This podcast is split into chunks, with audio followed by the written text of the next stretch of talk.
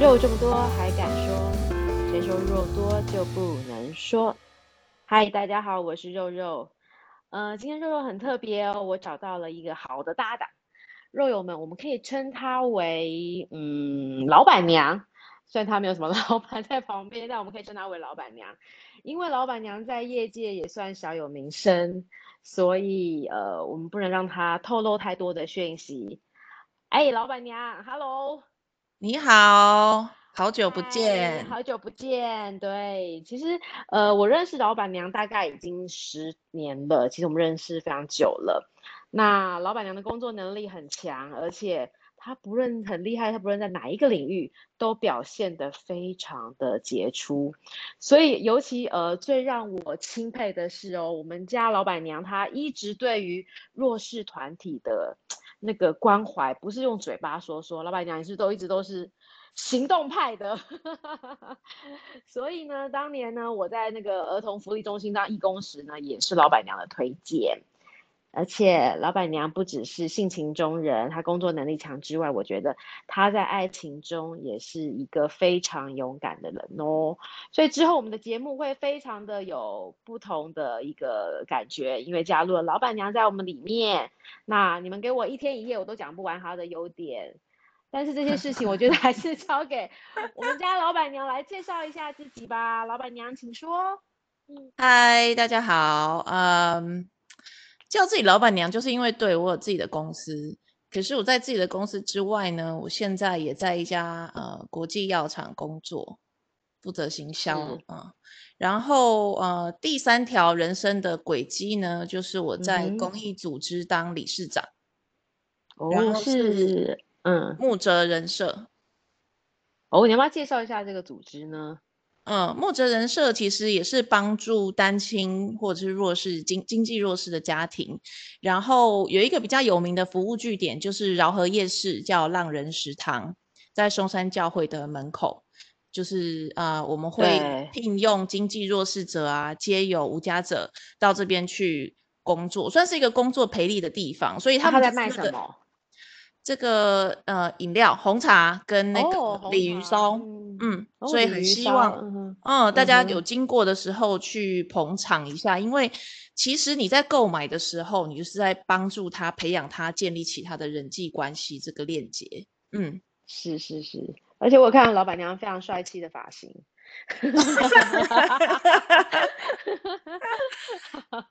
对，好，嗯。我现在一边长发一边是剃剃那个平头，对啊，真的是很特色哎，好给你哦，我们第二，我们第二，对，那对，就是除了这个机构之外，老板娘你就是呃，其实我知道你之前有一直在辅助街友，对不对？所以这个组织也是有在帮助街友的部分吗？哎，所以这个组织我是担任市长，嗯，可是还有其他组织我担任理事或监事。然后现在主要帮助的对象就是街友、无家者或者是单亲的妈妈。嗯，对。哎，其实老板娘，我想问一下，这个心我心中一直有疑问啦。我们之前有讨论过，其实弱势的团体非常多，比如像儿童。然后也有像你在现在帮助的街友，甚至单亲妈妈等等。但是当初我觉得我在认识你十十年的这个时间内，其实你一直都是非常关注街友这一块。当时我们记得我们两个有很多的论辩，对不对？你现在要就是，你可以告诉我说，你当初选择街友为你首要的一个发心的一个动力是什么？其实，首先我已经忘记我推荐你去儿童福利中心，因为当时我其实关注的议题是儿童，然后后来有转型到疾病，然后再关注到老人。到老人之后，我就发现其实老人跟街友，呃，有相相类似的地方，然后他们有共同需要被帮助的一些呃交叉的弱势的地方。可是相较于老人呢，呃，年老的街友更是。弱势中的弱势，哦、嗯嗯，对，年老的街友，对，嗯，很多人都觉得说他会成为街友，就是啊不认真努力啦，对未来没有规划啦，才会这样子嘛。但实际上，嗯，人生中的意外随时都会发生，对不对？所以很多人其实是，嗯，发生了一些人生很重大的变化，可是。他身边没有亲人去帮助他，也没有朋友去拉他一把。那为什么没有亲人、没有朋友？有种种原因嘛，嗯、可能每个人理由不一样。那在这个情况之下，已经是在人生低潮了，还没有别人来帮助他，他就会做出一些很错误的判断。嗯，因为根本没办法静下心去思考，哦、对不对？所以比较好的选项他也想不到，啊、比较不怎么样的选项也想不到，因为他就会想到最烂的那个选项。对，嗯，然后然后他就 在这个时候他就变成街友了。嗯，那我觉得，我觉得其实，呃，谈公平正义这个词是很简单的嘛，对不对？嗯、呃，但是每个人都有自己对正义的这个定义。嗯所以采取行动的时候，都是觉得哦，我就是在执行我的正义啊。比如说，你知不知道？嗯、你有没有发现哈？现在只要有虐童，嗯、只要有虐童，对，网络上一定有一票人要去杀那个施虐者。没错，大家会对，嗯嗯，公平正义，大家这边嗯正义魔人起来了，对不对？对。然后你觉得这样的暴力算不算公平正义？嗯，不，呃，以以这个。理论上来讲，应该不能这样子算，对不对？这样不算是一个公公平正义。对，但是去做这些事情的人来讲，他一定就是觉得自己公平正义嘛，不然他不会这样做嘛。而且谴责好像大家对他们是少的，对不对？对，大家是支持他嘛，就杀了这个混蛋爸爸，就杀了这个混账妈妈，这样之类的。没错，没错。嗯，所以之前有一个剧叫那个，嗯，很有名嘛，《我们与恶的距离》。对，嗯，你看那个无差别杀人那个剧中人叫做李小明。李小明伏法了，嗯、可是这个社会有原谅他吗？嗯、其实没有，所以他的妹妹、他的爸爸、他的妈妈，这些人都要惩罚。对啊，嗯、都要惩罚。那、嗯、有没有改过的机会？没有。对对，原罪？原罪，对。那我我自己觉得，就是对弱势者，嗯，不包容的地方，人权观念通常也是很差。OK，讲一句比较粗的，我讲一句比较粗的，就是他们要死就去死到别的地方去，不要死在我家附近。嗯哼，就是这样啊。所以街友就是当中为什么是弱势中的弱势，就是这样啊。你们就算死在路边，他可能还嫌麻烦、嫌脏、嫌臭。对。然后之前不是有一个那个议员还要冬天喷水赶他们走，希望他们不要再待在这个公园里面了。对，没错。你不觉得这样人性是扭曲了吗？不过在这种我们说这种浮华的世界里面，大家的那种价值观里面，其实很少人会去看到这一点。大家都希望说，在我的小区里面，在我的范围里面，只要不要有这些人出现就好了。对，干净整洁，我就是要叫警察，对，我就要警察来把他赶走。我要找我的方法。嗯，但是就是老板娘，你在帮助过这么多街友里面，我相信你一定有一些故事。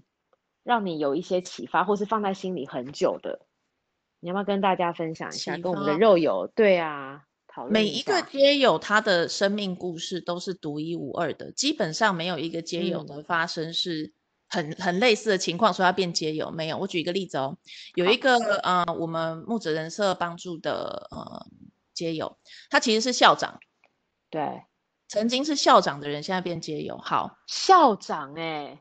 对，他是一个国小的校长，然后他为什么呢？因为他是单亲妈妈养大的，所以他跟妈妈关关系非常好。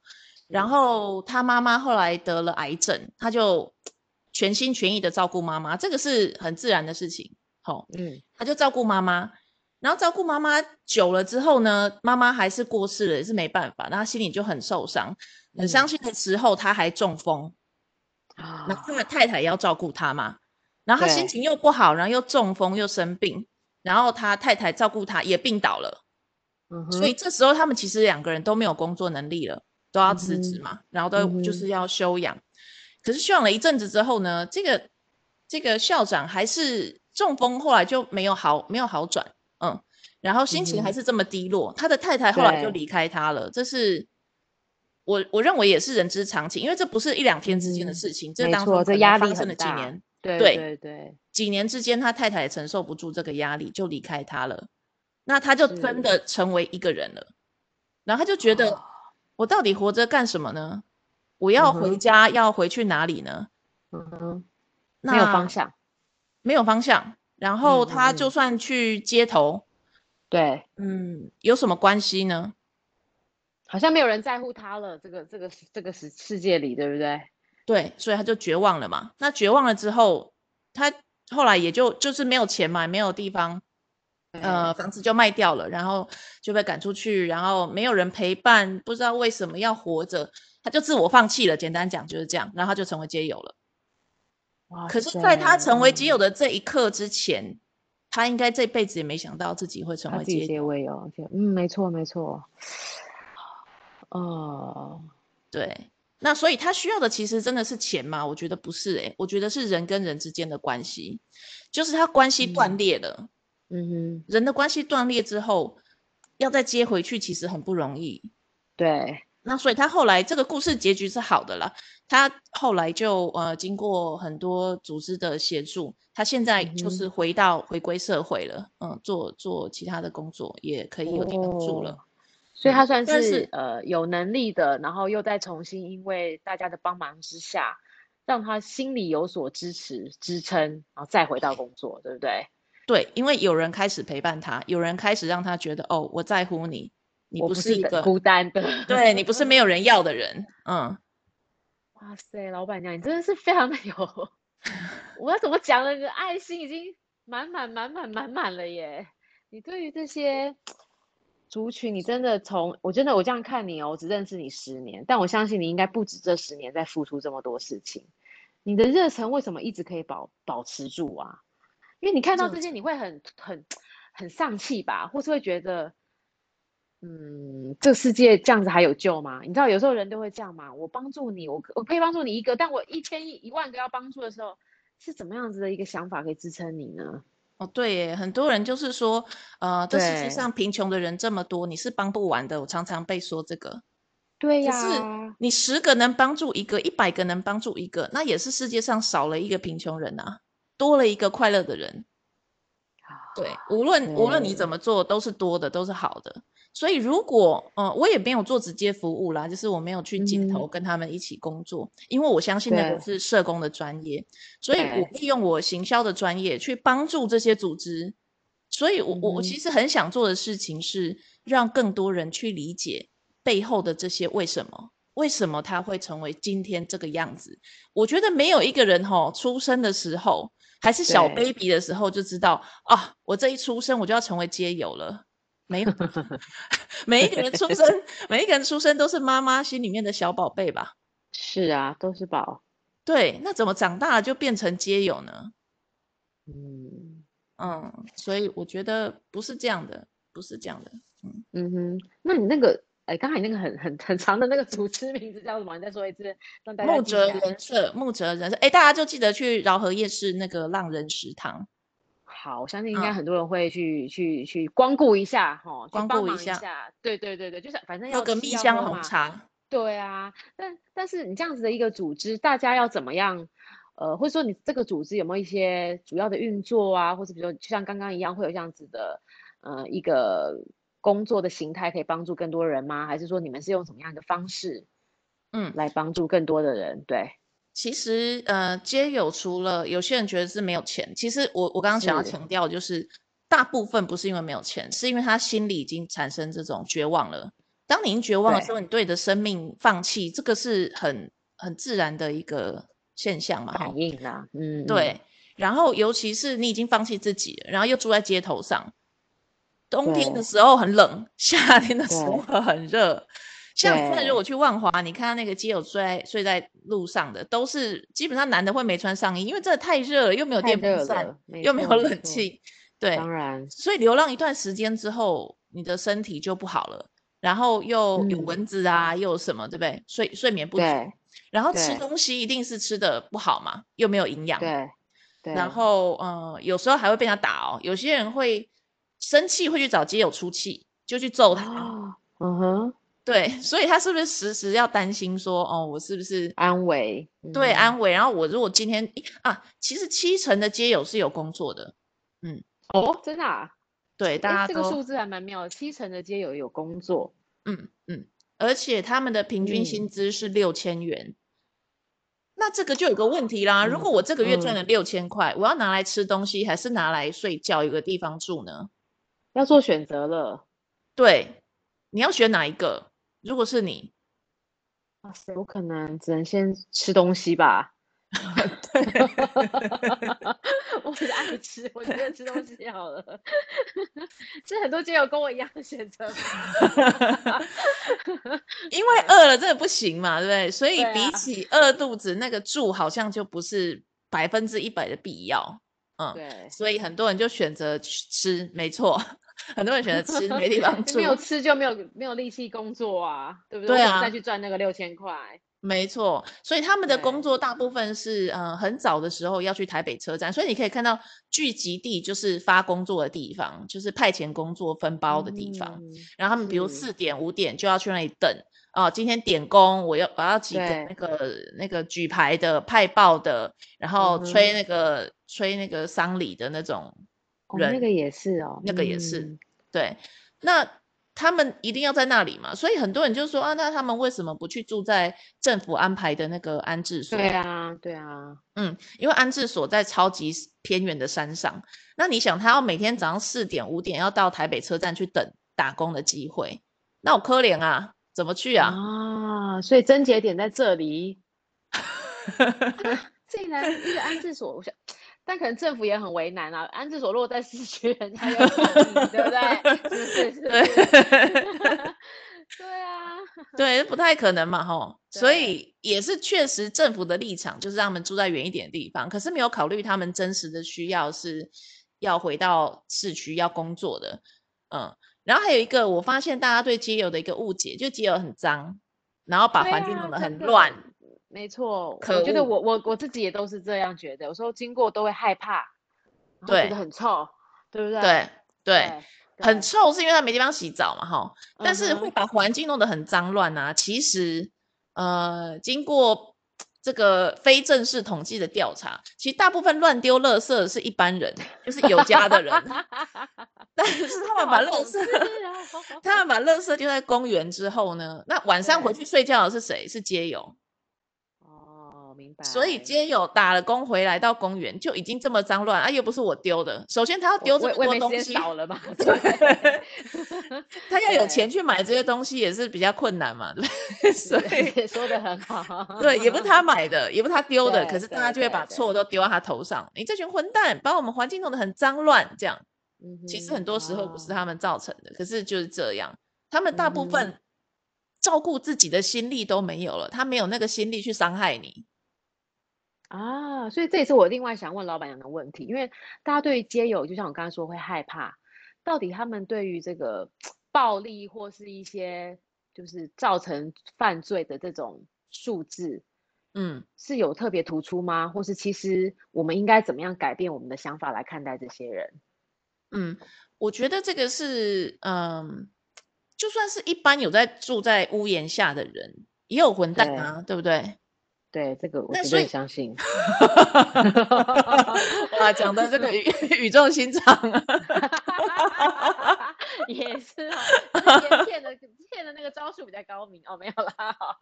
对，我们可以对对对对，真的就是呃，一般人也有好人也有坏人，街友都是好人，当然不可能，只是街友已经心力交瘁了，他真的要去做什么，真的很困难。对，那你说有没有会也是打架的街友？嗯、当然有啊，不可能百分之百街友都好人。好，所以街友有时候呃他们会喝酒，然后喝醉了吵架，有没有可能？当然有可能。有，可是，一般普通人也会这样做啊。所以你看新闻，不是有很多人在 KTV 前面打架什么的？那个那也不是街友啊，真的都是蓝领阶级的，对不对？对啊，对啊，这个很多很多普通人也是这样打架的嘛。嗯，所以我觉得是这样子，不需要特别的歧视他，因为他就是过他自己的生活，他只要没有打扰到你，那个就是他选择现在能够。负担得起的生活的形态，其实没有必要歧视他，嗯、因为街友不是一个阶级，他只是一个状态。他会不会在经过比如说一两年之后，他力图振作，嗯、然后就变成一个普改通人变了他的状态，对不对？对，有可能嘛？对，或者是我们现在好好的，有没有可能明天我就突然觉得中风，或者是生了什么重病，然后我家人都都怎么样了，对不对？那我就变街友，有没有可能？也有可能，有可能。我觉得老板娘讲到一个很好的一个观点，就是我们为什么有色的眼光看他们，是因为我们把他们用阶级对来看待，而不是一个状态。因为每个人都会有生病、有弱势、有有。不开心的状态，但是对我们认为这些皆有是在我们低非常低的那个底层里面的那些人，所以我们已经把它分成了几个区隔，我们自己先入为主放在最低的那个阶层里面了。所以刚刚老板娘提醒到我们说，其实真的讲得很好，我们把他们是用一个阶级来看待了，所以其实大家可以去反思一下这句话，对不对？对，嗯、就是嗯。对，这就是歧视嘛，只是你对，就是承不承认这就是一个歧视。对，没错，没错。有时候我们就会害怕，比如说去台北车站，那个觉得街街有很多聚集，或者万华啊，大家会觉得说最好不要去一方，什么什么什么，因为大家就是有一个先入为主的观念来看待这件事情了。嗯，所以如果有一个机会，嗯，可以让大家去。多了解他们成为街友背后的故事，你看到他不是一个街友，你看到他是一个人的时候，嗯哼，我觉得你就不一定会歧视他，搞不好你还会非常想要帮助他。哦，对，像我们有一个，嗯、我们有一个呃街友是个女性，她其实为什么会成为街友呢？是因为她从小是童养媳嘛，所以她没有读书，不识字，嗯、不识字有一个很大的问题，你知道吗？嗯。不会坐捷运啊？你说在我们现在这种年代还有这样子的人？对，就是他年纪也没有多大，六十几岁啊，嗯嗯，但他就不会坐捷运，他们家就就没有让他读书嘛，所以他不识字，不识字就没办法坐捷运，没办法坐捷运有很大的问题，他要去哪里必须要有人陪，或者是他只能坐计程车。哦，嗯，对，嗯，坐公车也没办法啊，坐公车也没办法，也是要看那个站牌，什么也不会看。对对，好，然后她其实就是一直为她的夫家，嗯、呃，在工作。然后她其实是家暴，被家暴，长期家暴的一个女生，这样。可是因为传统的观念，让她在这样子的环境之下，她也是承受。所以当她老公得癌症死掉了之后，她、嗯、也是要照顾她的公公婆婆。天哪！然后照顾她公公婆婆之后。后来她公公婆婆也也过世了，她终于可以自由了，可她就已经身体不行了，就很老了嘛，也没有能力了，也没有能力，没有工作能力了。对，那怎么办呢？她有小孩，可她很怕让她的小孩吃苦嘛。那妈妈是不是都我不晓得，是不是会有这个心态？都都会觉得不要不要带给小朋友负担，对不对？对，因为我不是妈妈，所以我不了解。要是我就立刻叫我儿子把钱拿给我。对，但他 他儿子也是过很辛苦的生活，他儿子也是做出工的，所以也是很辛苦，他就不想要去打扰他儿子的生活，然后他就这样就流落街头了。那你能怪他吗？他一辈子为了家人付出，然后成为了街友。嗯，可是他真的就是看他外表，真的觉得蛮脏的这样，他也不愿意啊，他也不知道怎么办啊，他也不知道怎么恢复到原来。正常的所谓正常的生活，嗯哼，哦、嗯，他应该也没这个能力了啦，他已经常年都是这样下来了，对啊，失去了自己谋生的能力，对啊，所以对，现在怎么办呢？也没办法。然后还有一个是像街友，因为没有地址嘛，哦、他要去做清洁工作也是没办法的，因为任何工作其实你有没有注意到履历表有一栏一定要填家的地址，对，联络地址，还有，还有联络电话。对，他都没有啊，怎么、欸、怎么联络啊？街友根本没找工作，第一个就碰到困难了，超级困难的，而且是很很很你很难想象的困难呢。我第一次听到的时候，对耶，对，没有地址，我们从来没有人想过，对耶，哎，确实哎，我们从来不会想说，认为这件事情是一件难事，对，因为我们视为理所当然的嘛，嗯，没错。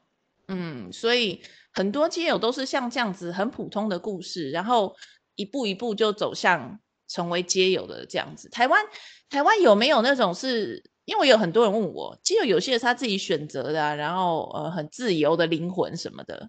嘿，对，也有这种类型的，非常少，台湾非常非常少吗？在美国可能有，对，嗯，我在美国的时候，呃，我有一个好朋友，他就是街友，而且他才二十四五岁，很年轻，对，可是他成为基友是他自愿的。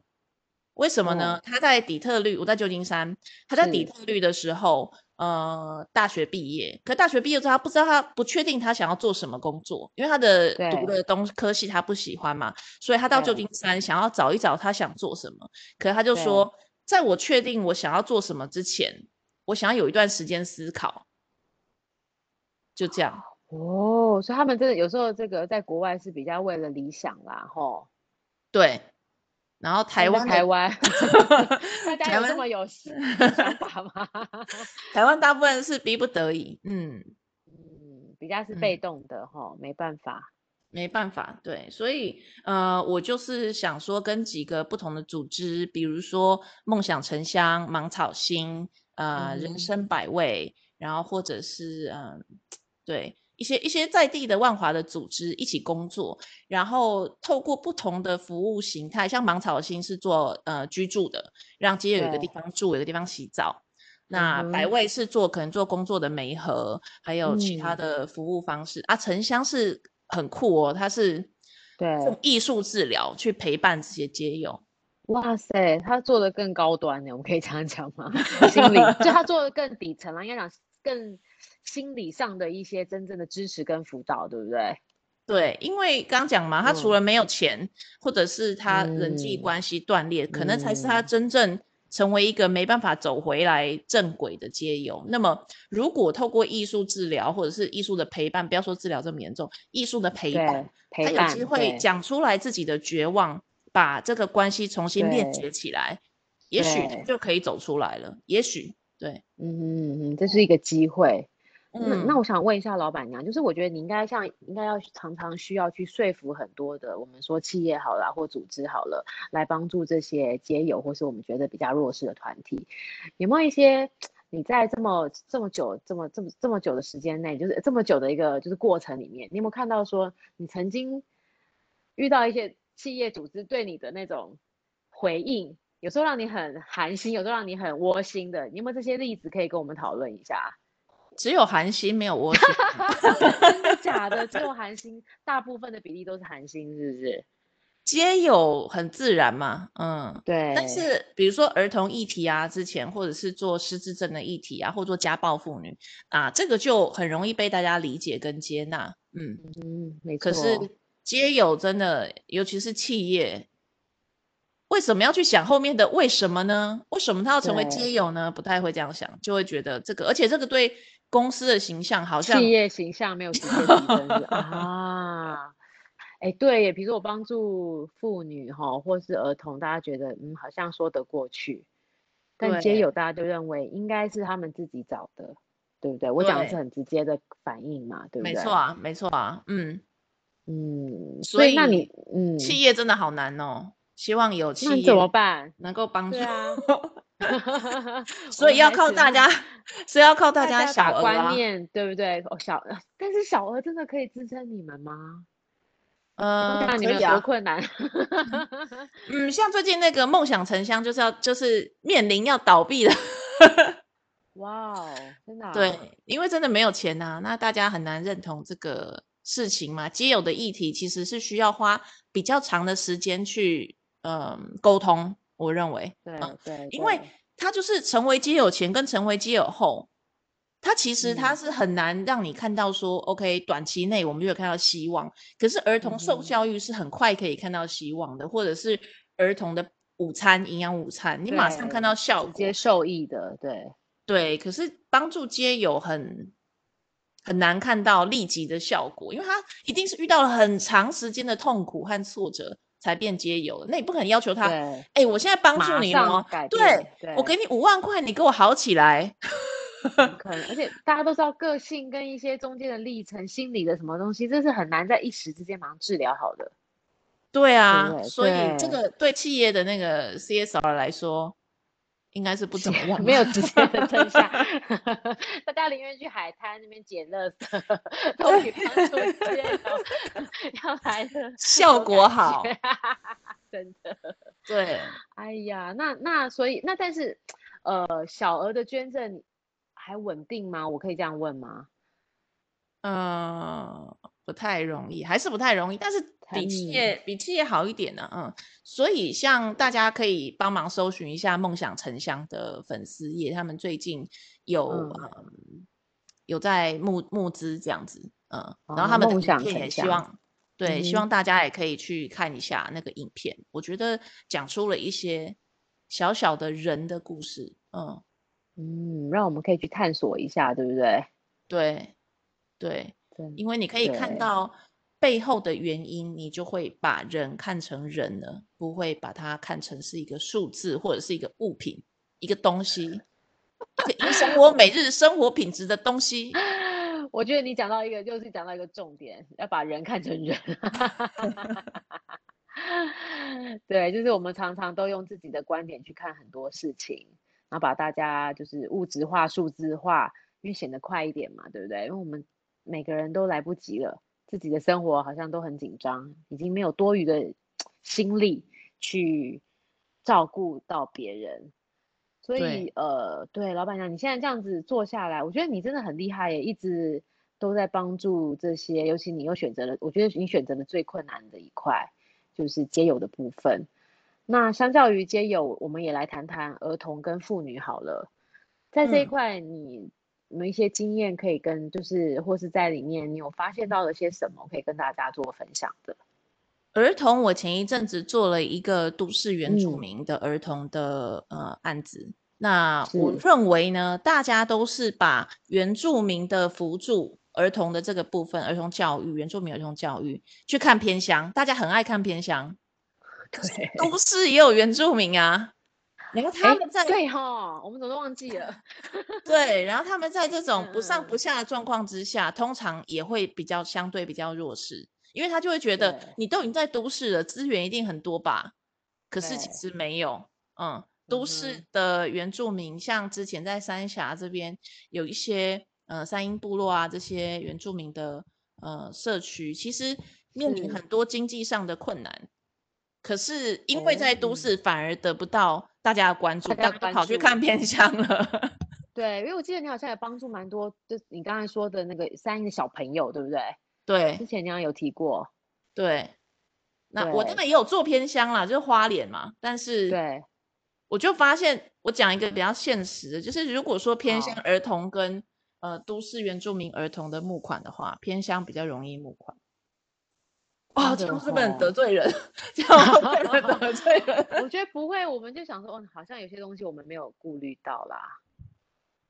嗯，对不对？都市的原住民这一块，哎，真的我从来没有想过，哎。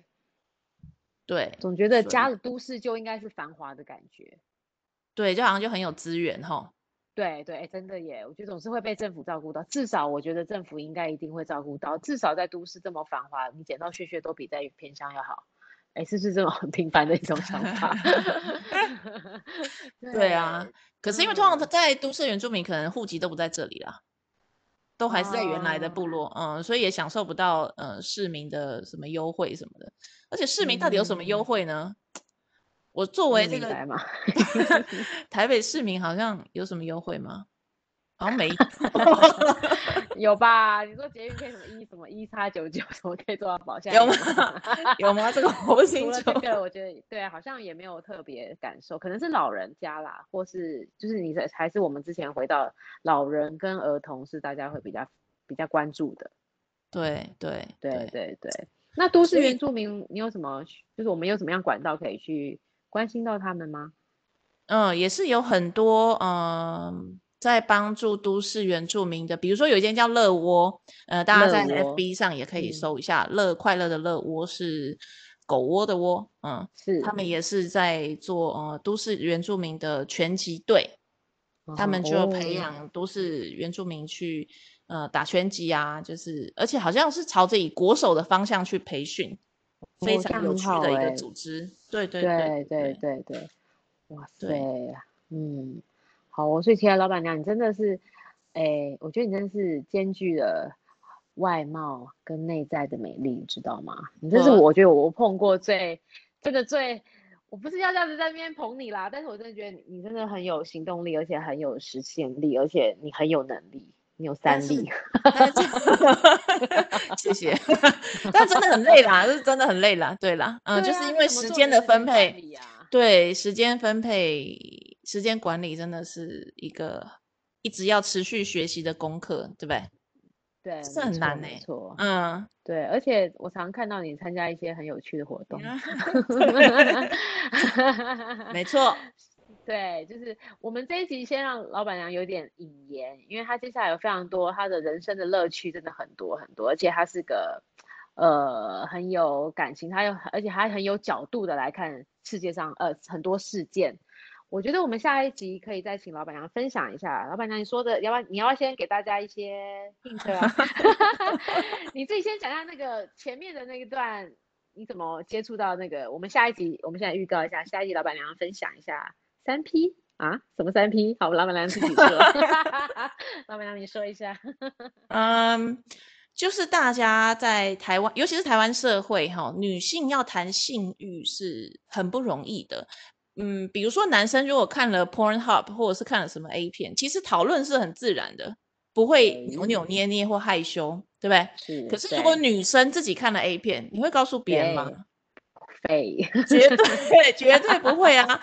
这简直就是道德上有问题嘛！想说这个女的怎么在谈论这种事情呢？对，男生都可以讲我的什么低潮或什么什么的，就可以分享彼此的经验，那女生好像就不行，对不对？女生好像是这个束缚还是在，吼，道德的这个束缚也还是在。我们的偶包很强。不，我觉得好像也不是偶包哎、因为讲出来别人就觉得你好，你好糟糕、啊。爷、就是有色。对对对对对对对，爷、哎、就会出来了，对不对？对对,你怎么讲那个啊？天哪，什么？嗯，可能还帮你贴上了一个道德沦丧的对标签。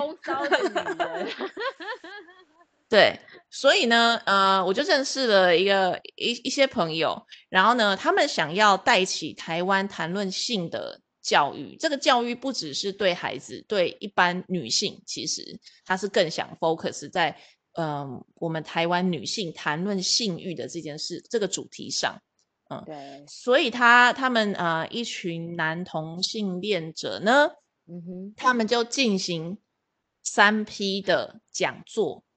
哦，讲座，嗯、所谓讲座呢，就是 真人图书馆，就是现场实战型的讲座，真的，他们就现场不要讲太多讲座，现反正是实战，你实际看到的，对不？对对，对，我们这个要留着下一集来说。好。不不过我这边要先讲一下，老板娘不是一个完完全全提倡女性主义者，我我很怕大家会以为像我们这种这种女生就是提倡女性主义、啊，所以你看我们两个现在单身。我们绝对不是 No，我超想结婚的，拜托，赶快帮我介绍。所以我才会说，她在她不仅是能力强，她在感情上，她付出的根本就是个小女人。所以之后我们如果有幸还可以听到老板娘的爱情故事，我们真的可以讨论。因为我们一定要先讲一下，我们不是女性的主义者，我们还是就是一般的女生，但是我们是愿意去分享很多。大家不愿意去谈论的话题，尤其老板娘，她是一个见多识广的人。对，对啊，我觉得是这样啊，嗯、就是你多看这个世界，嗯，呃，每个人看这个世界角度原来是不一样的，不是我看的世界的角度才是正确的。No，说的很好，对，没错，嗯，没错，我们常常会以我们的角度去看很多事情。对啊，其实如果你多机会去接触到不同的族群，嗯，不要说台湾人，你在国外多遇到不同。呃，民族的人，其实你就看，哇塞，他们在看这件事情。比如说意大利人好了，他们也是今日事，就是今今日乐啊，他不会考虑考虑未来十年。对啊，对，跟我们台湾人这种要存钱买房的立场，我觉得根本就是不一样啊，不太一样。对，而且再讲一下，老板娘她去过非常多神秘的国家，对不对？神秘啊、哦。就是你去过很多，我们听起来就上次你上次有去那里啊？你不是你讲一下几个？你说马丘比丘吗？对，你有去过好多，而且他我们要讲老板娘都是自己去，对不对？自助。对对对对对对。你真的超强，一个女生要踏遍这个，你真的是我心目中的偶像，真的真的。哎，应该来讲那个亚马逊。对，亚马逊，对你这个也超棒的，超棒的。我觉得亚马逊真的很酷，而且很少台湾人，因为我问那个亚马逊当地的那个人，然后他就跟我说，呃，每次去亚马逊的，大概就是西方人，然后亚洲人呢，就是一百个当中可能有两个亚洲人，然后这亚两个亚洲人哪里来的？都是日本。啊，所以台湾人没有见到那边，没 错，相信，因为台湾人其实大部分大家都会追寻的还是日本型这种的，有没有？比较 轻松舒适，对对，就是我们要去放松的哦，也没有不好啦，就是我们要去放松，每个人的目的不一样嘛，啊、不一样。对，但是我觉得老板娘真的很厉害，她都会去一些我每次都好想跟的国家。那你那时候亚马逊怎么不跟我去？我那时候是不是因为好像我就经过了另外一个人生旅程？你下次什么时候来揪团？我可以报名了，我现在可以了。好，下次下一团是要去北韩。哎、欸，好，我可以。你怎么跟我想的一样？我最近也在想这件事情、欸。哎，去北韩，北韩要十人才可以出团，我现在一直出不了团。哦，真的吗？那我来教啊，我可以。好，我非常我非常多女性都是这种的，男生可以参加吗？当然可以啊，为什么不行？好啊，我们赶快，我们来漏，就是漏友们，如果有机会的话，大家一起参与。对，十人对不对？十人对，起跳要十人。对，所以好，我们今天我们不能谈太多，我们要让大家有一点神秘感，因为老板娘加入真的会让我们的节目非常的蓬勃发展，而且我们的话题会越来越开。下集我们要谈的什么呢？就在谈性，女生的性跟呃老板娘看到的三 P，那么男性三 P 实战讲座，他的经验分享，好吗？好哦。好，那我们最后，我们再谢谢老板娘，然后我们希望老板娘成为我们最佳的肉友拍档哦。谢谢，谢谢，我们下一期见，拜拜。